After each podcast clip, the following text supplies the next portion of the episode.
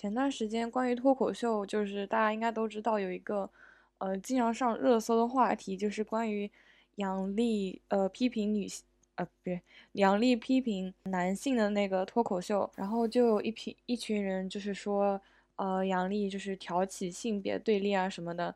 呃，然后还有一群人就是十分的支持杨笠，呃，但我的话，我作为一个资深，也不是资深了，就我自称资深，呃的。脱口秀观众来说，我个人我其实是不会去根据一个脱口秀的他的立场去评判一个脱口秀就是到底好不好。呃，我就关完全会根据一个脱口秀好不好笑去评判他。就算他今天的立意就是再深再好，如果他不能让我发笑的话，我还是觉得他是一个不好的脱口秀。因为讲到底，你你这个不是一个 TED Talk，你这个就是。让别人得到获得开心的一个途径，所以就算我如果听到一个脱口秀，它的内容十分的冒犯我，呃，如只要它是好笑的，我就完全无所谓。我个人觉得，呃，就是杨笠他不是有两个两，其实他是有两两段脱口秀表演，就是讲到关于男性的内容的。就是第一段的话是他在脱口秀大会上的表演，嗯，他就说男人为什么男人。普遍就是怎么这么普通，但是这么自信，这句话也流传了十十分久，现在已经变成网上大家用来嘲讽别人的一句通俗用语了。我觉得那场那一场表演是十分好笑的，就是他的文本是挺不错的，但是他在反跨年表演大，嗯，反跨年脱口秀大那个什么表演那个上面。他讲了他讲的那一段的话，我觉得他那一段表演内是完全没有笑点的，包括就是我觉得那一句话应该是他的 punch line 吧，就是他说那个呃男人没有底线的，呃反正那一段我是完全没有感感受到有任何的笑点。呃池子还就是发了一条微博，就是说杨笠这个不是脱口秀啊。首先我觉得没有人能够就是去定义什么是脱口秀。其实我并不能理解池子到底在想要，因为他讲的实在是太简短了。然后他没有表达出他真的想要表达的意思，然后我就看到有人，有一些网友他们就说，呃，杨笠他是在完全在喊口号，就是把厌男这种事情就是作为一种口号在喊，然后大家都纷纷跟上去。我觉得其实，就是看现在网络上的情况，好像这句话有讲这个这个观点好像有点道理，就是说大家越来越多的去不太去不再去思考这个。这句话，它作为只是一个 punch line，在一个脱口秀里面的表演，可能大家会觉得哇，这讲的特别好，特别好。然后他就不停的用用在所有的生活场景里面，就是你知道吗？就是没有没有任何一个东西是可以应用在，就是应用在所有事情上面的，没有一个事情可以简简单单的被一句话给概括。然后大家会觉得这是至理名言，然后就是在各种地方到处用。嗯，我觉得其实这是这是挺不好的现象，就是大家已经。把它已经相信它已经超过了一一句一句笑话来看了，大家已经把它当做就是至理，真的是至理名言，就是大家都已经把想把它刻在床头上的那种感觉。我觉得就是现在网民真的大家都年纪没有很大，就是大家的心智都是还在塑造的过程中，所以说大家需要吸取很多别人的意见来来当做自己的当当做自己的想法。然后在这个过程中呢，有一些年纪还很小的人，他们可能就觉得，哦，这句话就是对的。然后大家都以这个为基础来来接受更多的信息。这句话在他们脑海里已经就是根深蒂固了，就已经相当于什么，呃，就小就初中高中那个。不是以前写作文会抄这种名言名句吗？我觉得他们都已经快要把这句话当做呃名言名句摘摘抄下来了。可能明年就是那个什么高考作文里面，大家就有会人引用了。嗯，杨笠二零二二零一不是，二零二零年曾说过，嗯，男人为何如此？普通却又如何如此自信？就大家已经可以对这句话已经崇崇尚到这种程度了，我是这么觉得，我觉得有点夸张了。但是我完全支持，就是杨笠去讲这个话题。我只不觉得他第二场表演，他的表演的内容不太好。我觉得他可能当时，嗯，没花太多时间去写这个文本吧。就我感个人感觉就完全不好笑。呃，然后关于池子的话，池子后来又出了一段脱口秀表演去解释这段事情。我现在觉得池子真的有点，实在是没有特别好笑。我觉得他有点过于想要太过太过于把自己想成一个救世主了。他觉得自己有很多观念想要表达，想要去把它放在脱口秀里面。嗯，我想说的话，我是看到了很多很多脱口秀表演，他们都有，我觉得是个人都是有表达观点的欲望的。然后我看到很多脱口秀表演，他们也有把就是自己很想要表达的观点放在里面的，因为这其实大家都是他终极欲望吧。你说 Dave Chappelle，他当然也，他就一直是在表达自己的观点的。我觉得表达观点的方式和途径都很重要，就你首先要让别人愿意听你的观点。哦，我觉得池子就是有点在这个事情上有点。就是 fail 了这个事情就没有做到啊，包括他讲的那些话，我觉得都是很陈旧、很很千篇一律的观点，根本就没有感觉到有他自己的思考，就感觉他只是在居高临下的去想这样个事情而已，他没有就是去更深，在我觉得在他那个位置，他可以做一些更深入的思考的，就是嗯，思考为什么为什么会发生这种现象，他能为女权做点什么，而不是就是导致就是淌这个浑水。虽然我觉得他。和杨笠的确不是站在他和女性主义，包括和杨笠都不是站在对立面的。但我觉得他在这个事情上就是做的可能有些欠缺。我觉得他可以就是作为一个公，作为一个那么有名气的人，他可以做的稍微更好一点。我觉得他们完全没有理解，就是呃，女性主义在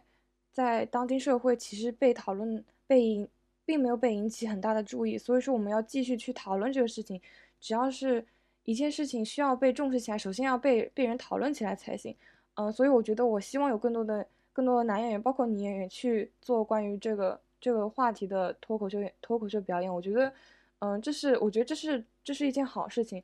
就是不应该就是说我们从此就再也不去讨论这件事情了。嗯，我觉得其实在国内女性主义这个话题其实。呃，是还算一个比较刚刚兴起的。其实我觉得女性主义在国内的话，就是近几年才刚刚被嗯大家所熟知。我觉得很多人其实完全不知道什么是女性主义，他们呃会，我感觉很多一部很大一部分人，他们把就是搞不清楚 entitlement and empowerment 这句话其实是呃我很想推荐的一个脱口秀专场是呃 Whitney Cummings 的 Can I Touch It。这个这个专场的中文名是我能摸吗？哦，我觉得他在里面讲的特别好，就是他整场首先首首先对我而言，就是这个专场特别好笑，嗯，其次我觉得他的观点十分就是十分有见解，就是他很多讲出来的就是十分搞笑，但是又不缺乏他的意见，就是又能传达他的立场。我觉得这这就是一个好的关于女性主义的脱口秀表演的，就是典型的例子。呃，然后 Whitney Cummings 的话。呃，大家可能其实知道，呃，破产姐妹的话，她是其实是破产姐妹的编剧。我觉得她真的是一个很有个人魅力的女性，就完全我看她表演就完全就是爱上她，我就觉得她是完全 fuckable to me，就是她实在是真的太太阴，就是特别特别爽朗那种感觉。嗯，我觉得很多脱口秀演员都特别有自己的个性，然后你就会哦，然后嗯，在这个节目在今天在播客里。提到的所有那个专场的名字，我都会放在简介里。我就会，我这次会，我这次一定用心，就是去写这个简介，就是呃，大家可以去在简介里面看那个，呃，专场的名字，然后去搜索。呃，然后还有一个，我觉得是一个男性，但是他我我觉得他讲那个女性主义讲的特别好。然后就是最后最后可能像 punchline 特别少，但是他的 punchline 就是在那个点上特别恰当，就让人。嗯，可能在很严肃中啊，突然觉得很好笑。他最后一段片段，我觉得在微博上传的也蛮广的。那个脱口秀演员的名字叫做 Daniel Sloss，然后他那场专场的名字叫做 X，就是字母 X。嗯，他后面真的就像他说的，有点像接近于他像在讲 Tech Talk 一样。但是我觉得他讲的特别好，就是他讲的故事会让人愿意去听。嗯，很多脱口秀演员就特别厉害，他就特别能。嗯，就是带动情绪。我觉得 Daniel Sloss 就是一个特别能把观众情绪带动的人。就是他整场，嗯，他就先让你接受一下他这个，他其实是一个特别黑暗，就是他讲的东西都，嗯，特别 dark，就是很有有些人可能真的觉得会不能接受，会被冒犯。他就先给你做好这个心理准备，然后慢慢慢慢的让你去，呃，感，就是你如果一开始听到他后面那个，你可能觉得我有点无法接受，但是在他前面那个铺垫好了之后。你会觉得他有些讲的，哦，好像就因为他是这样一个人，所以你觉得无所谓，就听他这样讲，就觉得完全一切都是合理的。不知不觉就是很奇怪，为什么我就是明明其实是讲脱口秀的，就讲了那么多女性主义的话题。我不得不承认，我觉得其实就是像在国外的话，有很多脱口秀演员会把，我觉得大家都会我觉得是大家每个人脱口秀演员的梦想嘛，就是能用自己的脱口秀来，呃，传给这个社会传达一点就是正能量的东西。嗯，大家都会讨论很多关于种族种族歧视啊，就是 racism 嘛，sexism 嘛，我觉得都是十分会被讨论的话题，说明这个问题是真实存在的，大家都想要引起更多的。然后我想说，其实在国内发生的事情。嗯，在世界上也，世界上各处各地也同样的发生过，就是大家都是有个过程的。嗯，我觉得，所以说我们能做的只是让更多人去讨论这件事情吧。就是讨论的多了，就是自然的会会让人引起重视来，会让人觉得它是它是必要的。但我还其实蛮惊讶，就是，呃，我觉得国内的脱口秀已经，你看审查制度这么严，我觉得已经十分十分不能冒犯人了。嗯，我无法相信，就是。居然还能引起这么大的水花！就国外的，你去看国外他们的脱口秀，他们讲的真的有些真的挺过分的，然后嗯，也会冒犯到特别多人。就并不是说他们讲的就是底下观众也能全盘接受，其实还是有很多人呢不是不能接受的。就有很多次看他的表演，我都就会觉得啊，这这能讲吗？就是我真的觉得，但是但是当你在听脱口秀的时候，你就完全不要去想这些事情，你就你就享受就好了。我觉得就是听脱口秀就是一个很好笑的事情啊，就是还有什么是比就是你晚上然后吃着就热腾腾的披萨，然后看一场脱口秀，然后一边看一边笑就更爽的事情吗？就真的没有啊，就是就白天你可能要社交笑，就是你难大家难道没有吗？就是别人在你知道别人在企图讲一个笑话，但是你知道那个很不好笑，你但是你为了社交礼仪，你就会放声大笑。我现在社交讲真，我现在社交笑。就是笑的十分真，就我觉得并没有人能看出来我当时是在真笑还是就是假笑。我的假笑真的十分十分真实，就是那种大笑，就让让人特别对面的人对面跟我讲话人那人肯定特别有成就感，觉得哇我的笑话这么好笑啊！但我真的就是十分擅长大笑，我就是大笑习惯了之后，你就随便一笑就大笑起来了。就你觉得什么时候不好笑，你都可以大笑。然后在看这个脱口秀专场的时候，你就终于可以就是真诚的。发出你最真实的大笑，就是我觉得那是很爽的事情，就不用去掩盖什么。就你一个人的时候，你就听他被他们逗笑，我觉得这是一种嗯很快乐的体验。而且我特别不喜欢就是和别人一起看脱口秀，我就喜欢一个人看。就我自己的笑点比较特殊，就有些时候别人觉得好笑，就是你你看那个专场里面的观众都笑了，就满地找牙，但是我就觉得嗯不怎么好笑，我就。满脸就冷漠，但有些时候就我突然就觉得特别好笑，就笑到停不下来那种。但有些人可能就觉得不好笑，所以我觉得就是看脱口秀是个非常私人的体验，嗯，最好不要跟别人一起一起共享，就你会有一种社交压力，就觉得啊，我需要在别人笑的时候我也要笑，就就包括看任何东西，我都觉得这种社交压力让我很不舒服，所以说我更喜欢就是一个人看一点我喜自己喜欢的东西，就这种感受特别爽。好，我现在开始要正式的、正式的，就是抛开那，我现在开始就不要讲任何关于女性主义的话题，我现在就回归正主题，就是讲关于 stand up comedy 这个话题。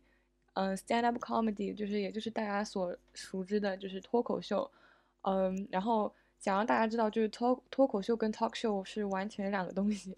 就嗯，虽然他们名字有点像，但是他们其实并不是一种东西。我觉得我。脱我的脱口秀启蒙的，我感觉就是不一定不能说启蒙吧，就是我也不是一个脱口秀演员，嗯，就是我第一次看脱口秀是我小学的时候，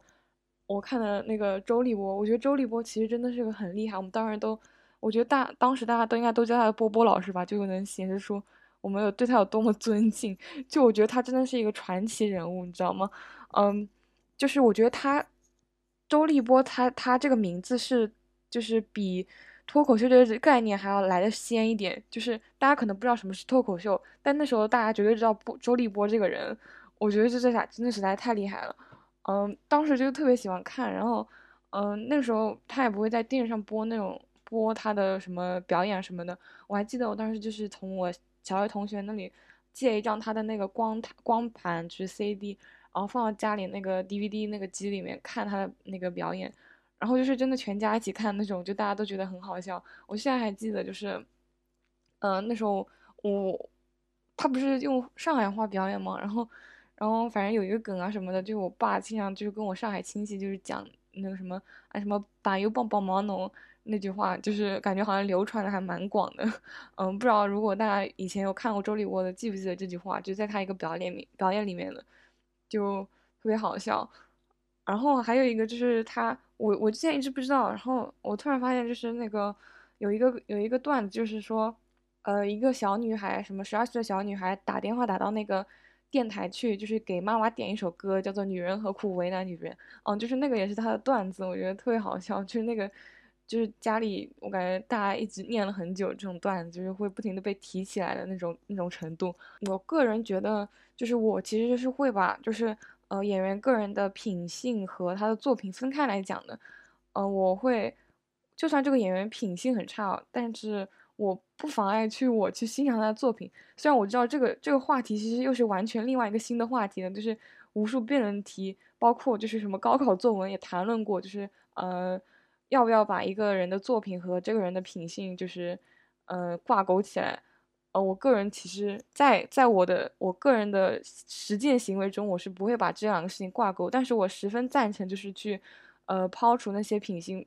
品德不好的艺人的制度，我觉得是好的，就是不能让他们再更加猖狂了。但是我觉得，嗯，我我还是会去欣赏，就是已经存在的作品。我觉得不能不能因为人家就犯了错去贬，就是去否认那些已经存在作品的价值吧，对吧？你不能就是浪费艺术作品，是吧？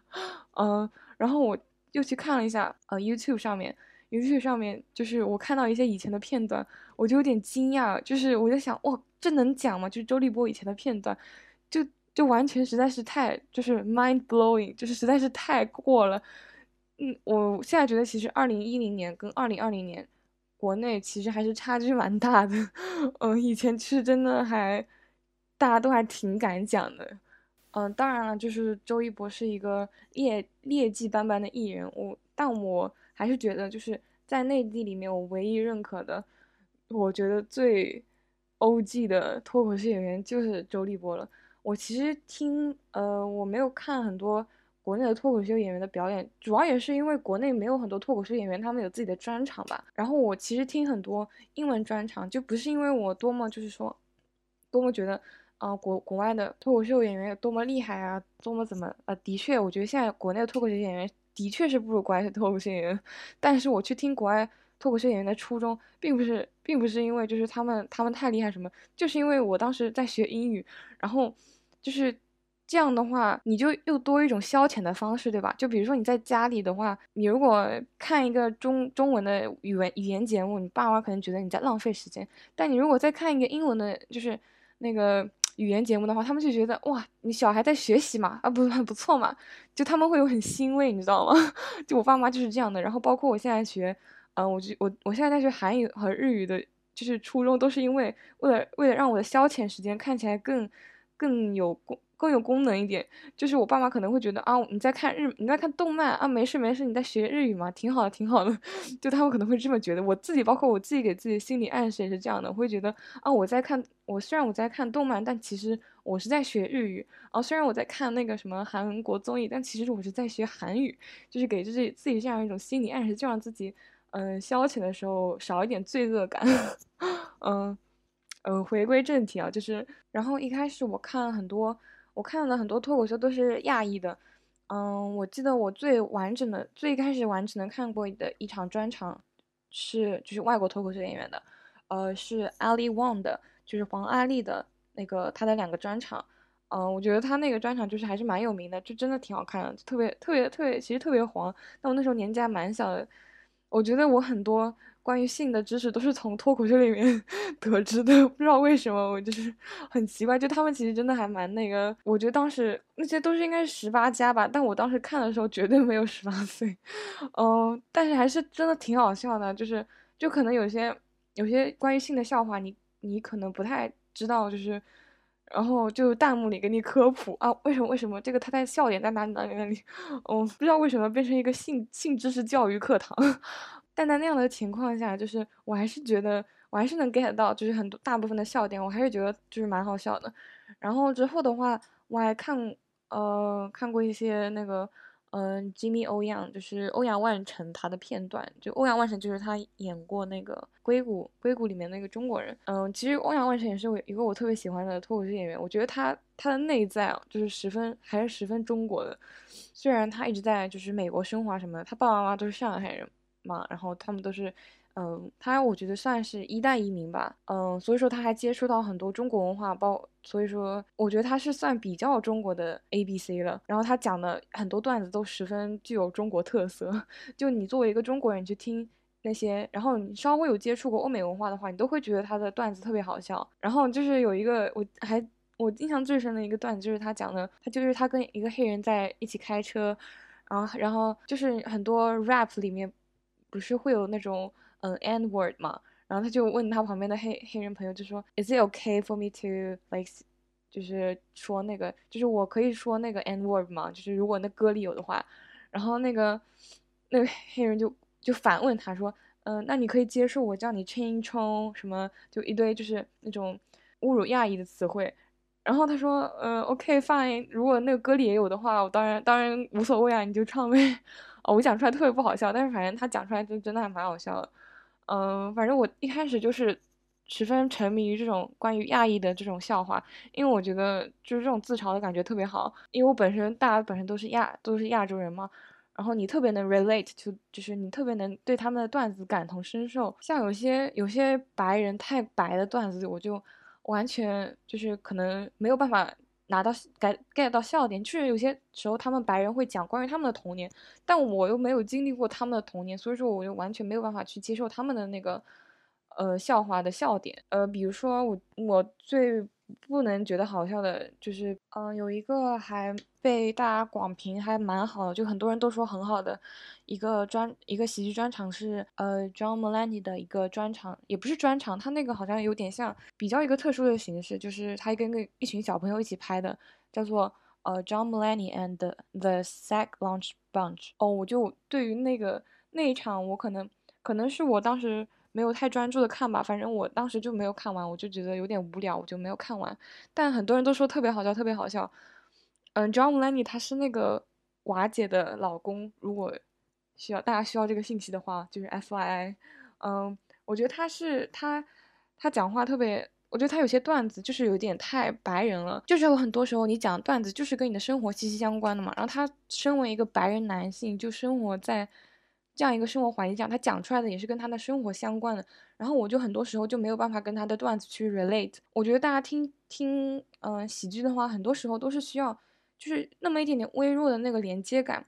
大家都会在那些段子里去找到自己的生活吧，就是我我是这么感觉的。所以我觉得，如果你的段子实在是太远离大众的话，就没有办法让人去十分投入在你的笑话里面。嗯，包括 Seinfeld，就是宋飞他。嗯，新出的去年新出的那个专场，什么 Twenty Three Hours to Kill 那个专场，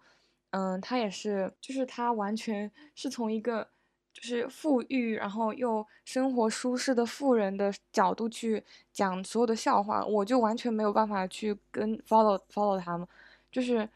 嗯，我就完全是掉线状态，我就没有办法去首先去听他讲话，就是更不用说去嗯对他的笑话感到好笑了，就首先。我觉得一个好的脱口秀表演的话，你首先要把所有观众去带入你的这个情境里面，就是去跟你建立一个比较熟的关系，让大家就觉得哦，你好像是啊，我生活中会见到某某某，嗯一样，然后我去听你讲话，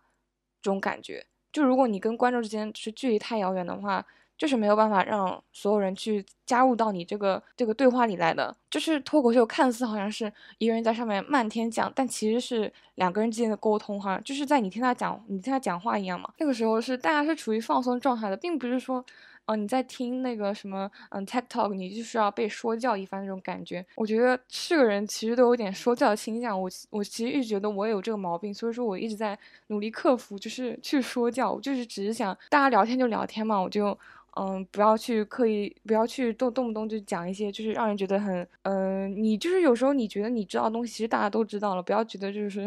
有什么自视甚高的感觉，我就很讨厌这种这种感觉。我感觉我这个播客就是很很自我剖析，就我特别喜欢自我剖析，我就觉得自己嗯哪里哪里好像有一点有一点犯了什么错误，然后。呃，我会去分析自己然后我觉得就是有时候分析自己的同时，你会得到很多对他人不一样的见解。就是其实人很多都地方都是相通的。你觉得你这么想的时候，大他可能他也这么这么想。然后你就在理解你自己的同时，又能理解他人了。我觉得这是个蛮有意思的事情。嗯，又聊歪了，我们继续回到聊，嗯，脱口秀。然后宋飞，我真的觉得他现在实在是太就是太 upper class 了，就你完全可以感感受到他是那种优越感。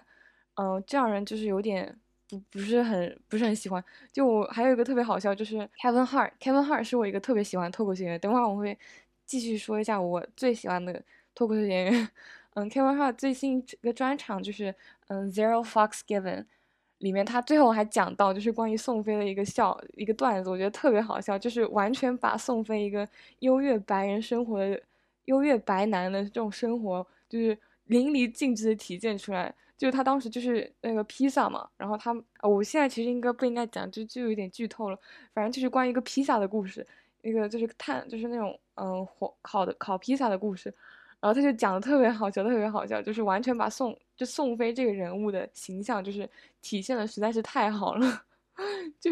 哦，我现在特别喜欢，特别喜欢 Kevin Hart。我觉得他，我觉得国内脱口秀演员有一个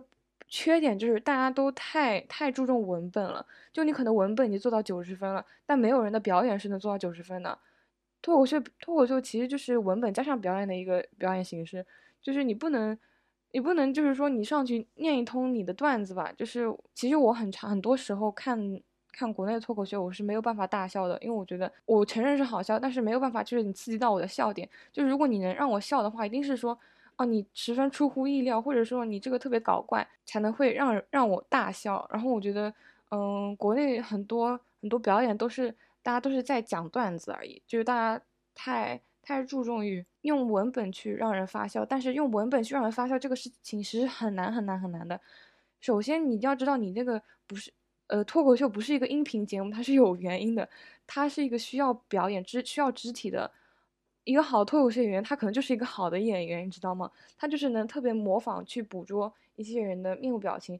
嗯，我觉得能做到一种的，国内都有很多人，但是能把两种结合在一起的人，真的实在是少之又少。我见过有表演很好的人，但是他们的文本就是完全不行。那有文本特别，我觉得大多数人都是文本特别好，但是表演不行。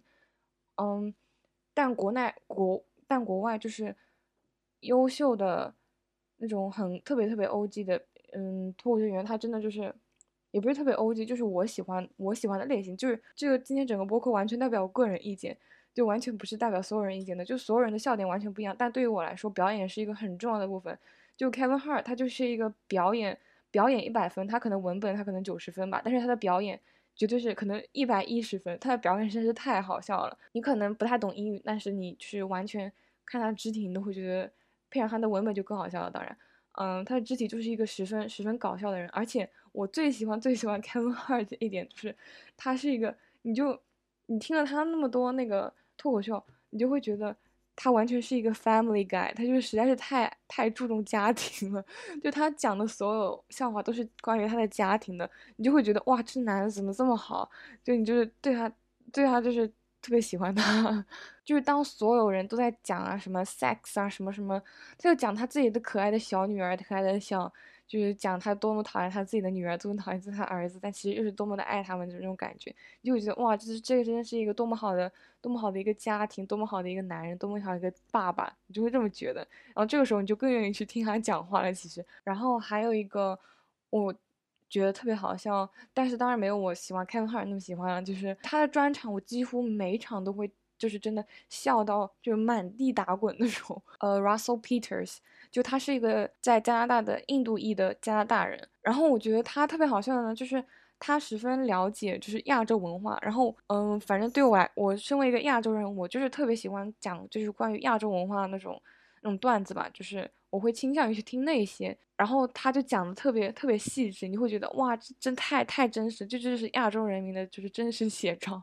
我觉得所有。亚洲人去听 Russell Peters 的嗯专场都会觉得好笑，因为就是你能在那里面发现发现身份认同感吧。嗯，我觉得要跨文化去逗笑一批人其实是很难的，因为你首先要对一个文化有基本的认识，你才能会嗯理解他的 punchline。所以我觉得 Get out my way，我不太经常一个那个法国人他的名字怎么念，反正我就觉得他有一个专场叫嗯 American Dream 啊，我觉得实在是太好笑了。他首首首先作为一个法国人，然后讲他在于美国的。嗯，一些经历啊什么的，他又是出生在那个摩洛哥的，然后他的文化文化就跟我其实完全不相同的，但是他讲的专场我却能，他的笑点我却能基本上都能 get 到，你知道吗？就我觉得是十分了不起，我觉得能把就是他的文化就是这样展铺平展现在展现给大家，是真的是是一个十分厉害的事情。然后分享就是我当时在 YouTube 上看到一个片段，就是呃 Russell Peters 的，然后它里面。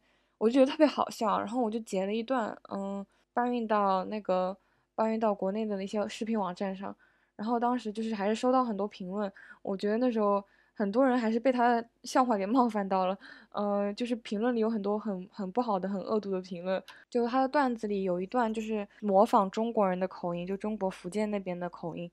讲英语的口音，我觉得他模仿的特别好，就特别像。就我可能都觉得没有那么像。我当时看完这个，我就觉得这一段中国人肯定会觉得特别好笑，因为他讲的就是我们的文化嘛，我他的文化和我们的文化的碰撞。然后我就选取了那一段，就是放，嗯，来搬运。然后的确那一段片段就是播放量特别高，包括我之后也搬运了一些自己搬运压制的一些，就是嗯自己做字幕啊，自己翻译，然后做时间轴，然后上传到网站上都没有这个视频来的反响热烈。就大家就喜欢看这种。跟自己有关的内容吧，就是无可无可厚非了。但同时就是收到了很多恶意的评论，大家就在下面骂什么啊什么印度阿三，就很难听骂的这种，啊，我觉得很无语。就大家这是一个脱口秀，这只是他大家只在讲笑话，你不要不要搞。大家就觉得，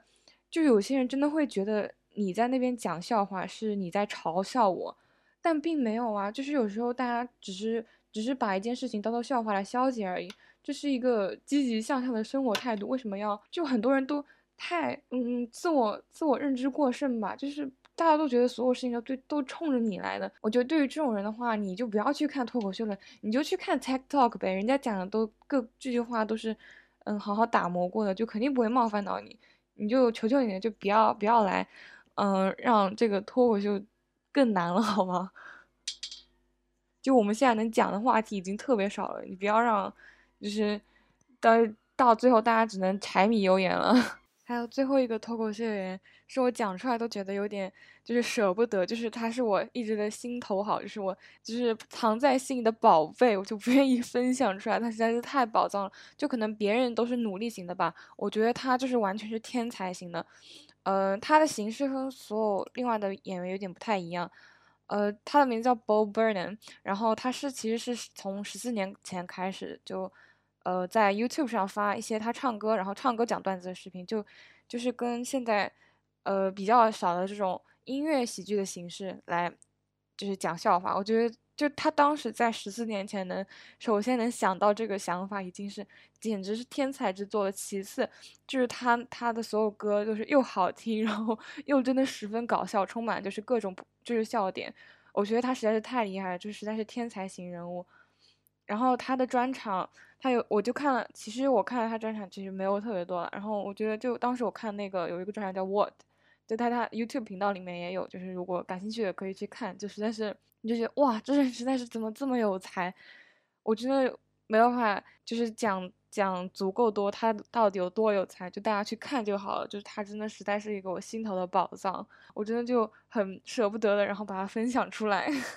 然后其实我一直在想一个问题，就是什么样的段子、什么样的笑话能让我感觉到好笑？然后我发现，往往就是那些，就很多时候有些有些段子，你可能他讲了前半句，你就知道他要讲什么了，就那种时候你肯定不会笑啊。就是当然是要，就是他他铺垫了一堆之后，突突然出乎意料的时候，那种时候就最让最容易让人发笑，对吧？所以我觉得，如果想要讲好脱口秀，就是要有一个能够从不同的角度去思考问题的一个能力。就是你要，就是同样的生活，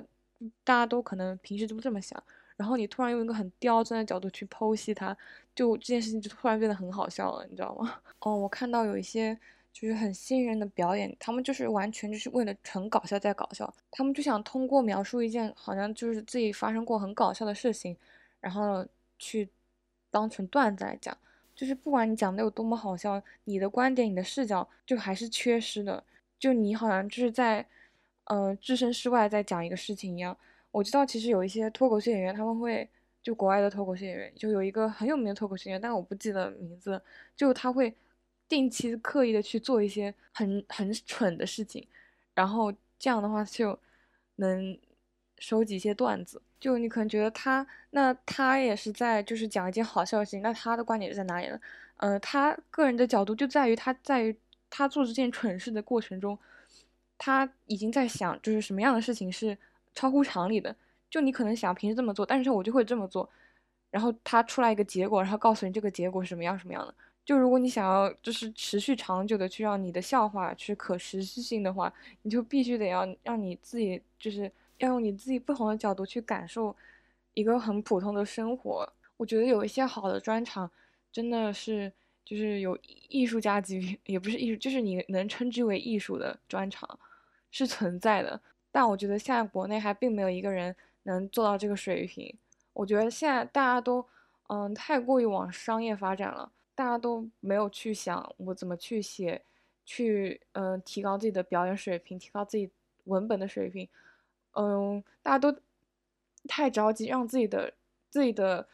才华变现了。大家进这个圈子是为了就赚点快钱而已，没有人真正在意就是脱口秀的未来，就是大家只是想赶快进入这个圈子，然后一夜爆红，然后就是赚很多钱这种感觉。嗯，就是你知道国外他们脱口秀演员都是做了很多年，好几好几十年那种老脱口秀演员了，他们真的是在很认真的打磨他们的每一个段子，所以他们才能做出来好的那些专场。我觉得我不知道国内脱口秀以后的未来会是怎么样的，大家还是会觉得有一些东西很俗，有一些东西很高尚。但我觉得俗和高尚就界限没有那么分明了，就是你可以做一个很高尚人，但你也可以享受俗点的东西。脱口秀本来就是一个消遣嘛，并不要把它拔得多么高，就觉得你一定要讲出些什么来才行。就这个年头，快乐已经很不容易了，就。就让我们多一点快乐的途径吧，就不要再去扼扼杀那些让我们获得微小快乐的方式了。还有一个脱口秀演员，我想讲一讲，就是嗯，路易 C K。我对他有一点，就是首先我是十分喜欢他的作品的，我觉得他他的他的段脱口秀都特别搞笑。嗯，但是之前他出过一个性丑闻嘛，就是他在女下属面前自慰，然后他后来自己承认了。就是自己犯下的错误，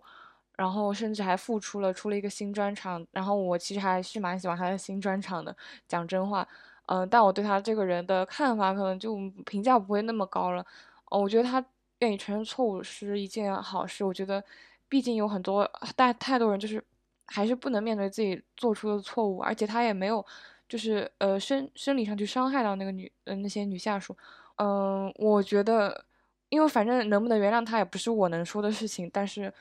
就算他的作品有太嗯，我有多么喜欢他的作品，但如果他是做过这样的事情的人，我就是不会就是给予他那么高的评价。今天的节目就到这里就结束了，然后嗯，可能我们聊的也没有特别全，就是只是聊了，就这短短时间内就聊了一一部分而已，嗯，但我真的希望大家可以就是去接触一下。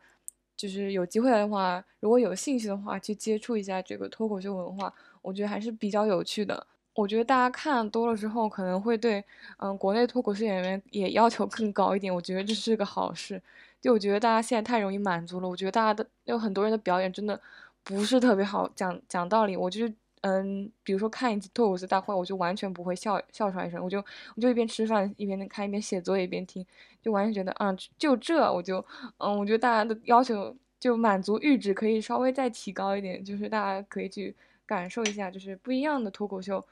嗯，我觉得去了解一下不一样的文化内容，还是一件挺有意思的事情，对吧？嗯，那就这样结束啦，大家下期再见。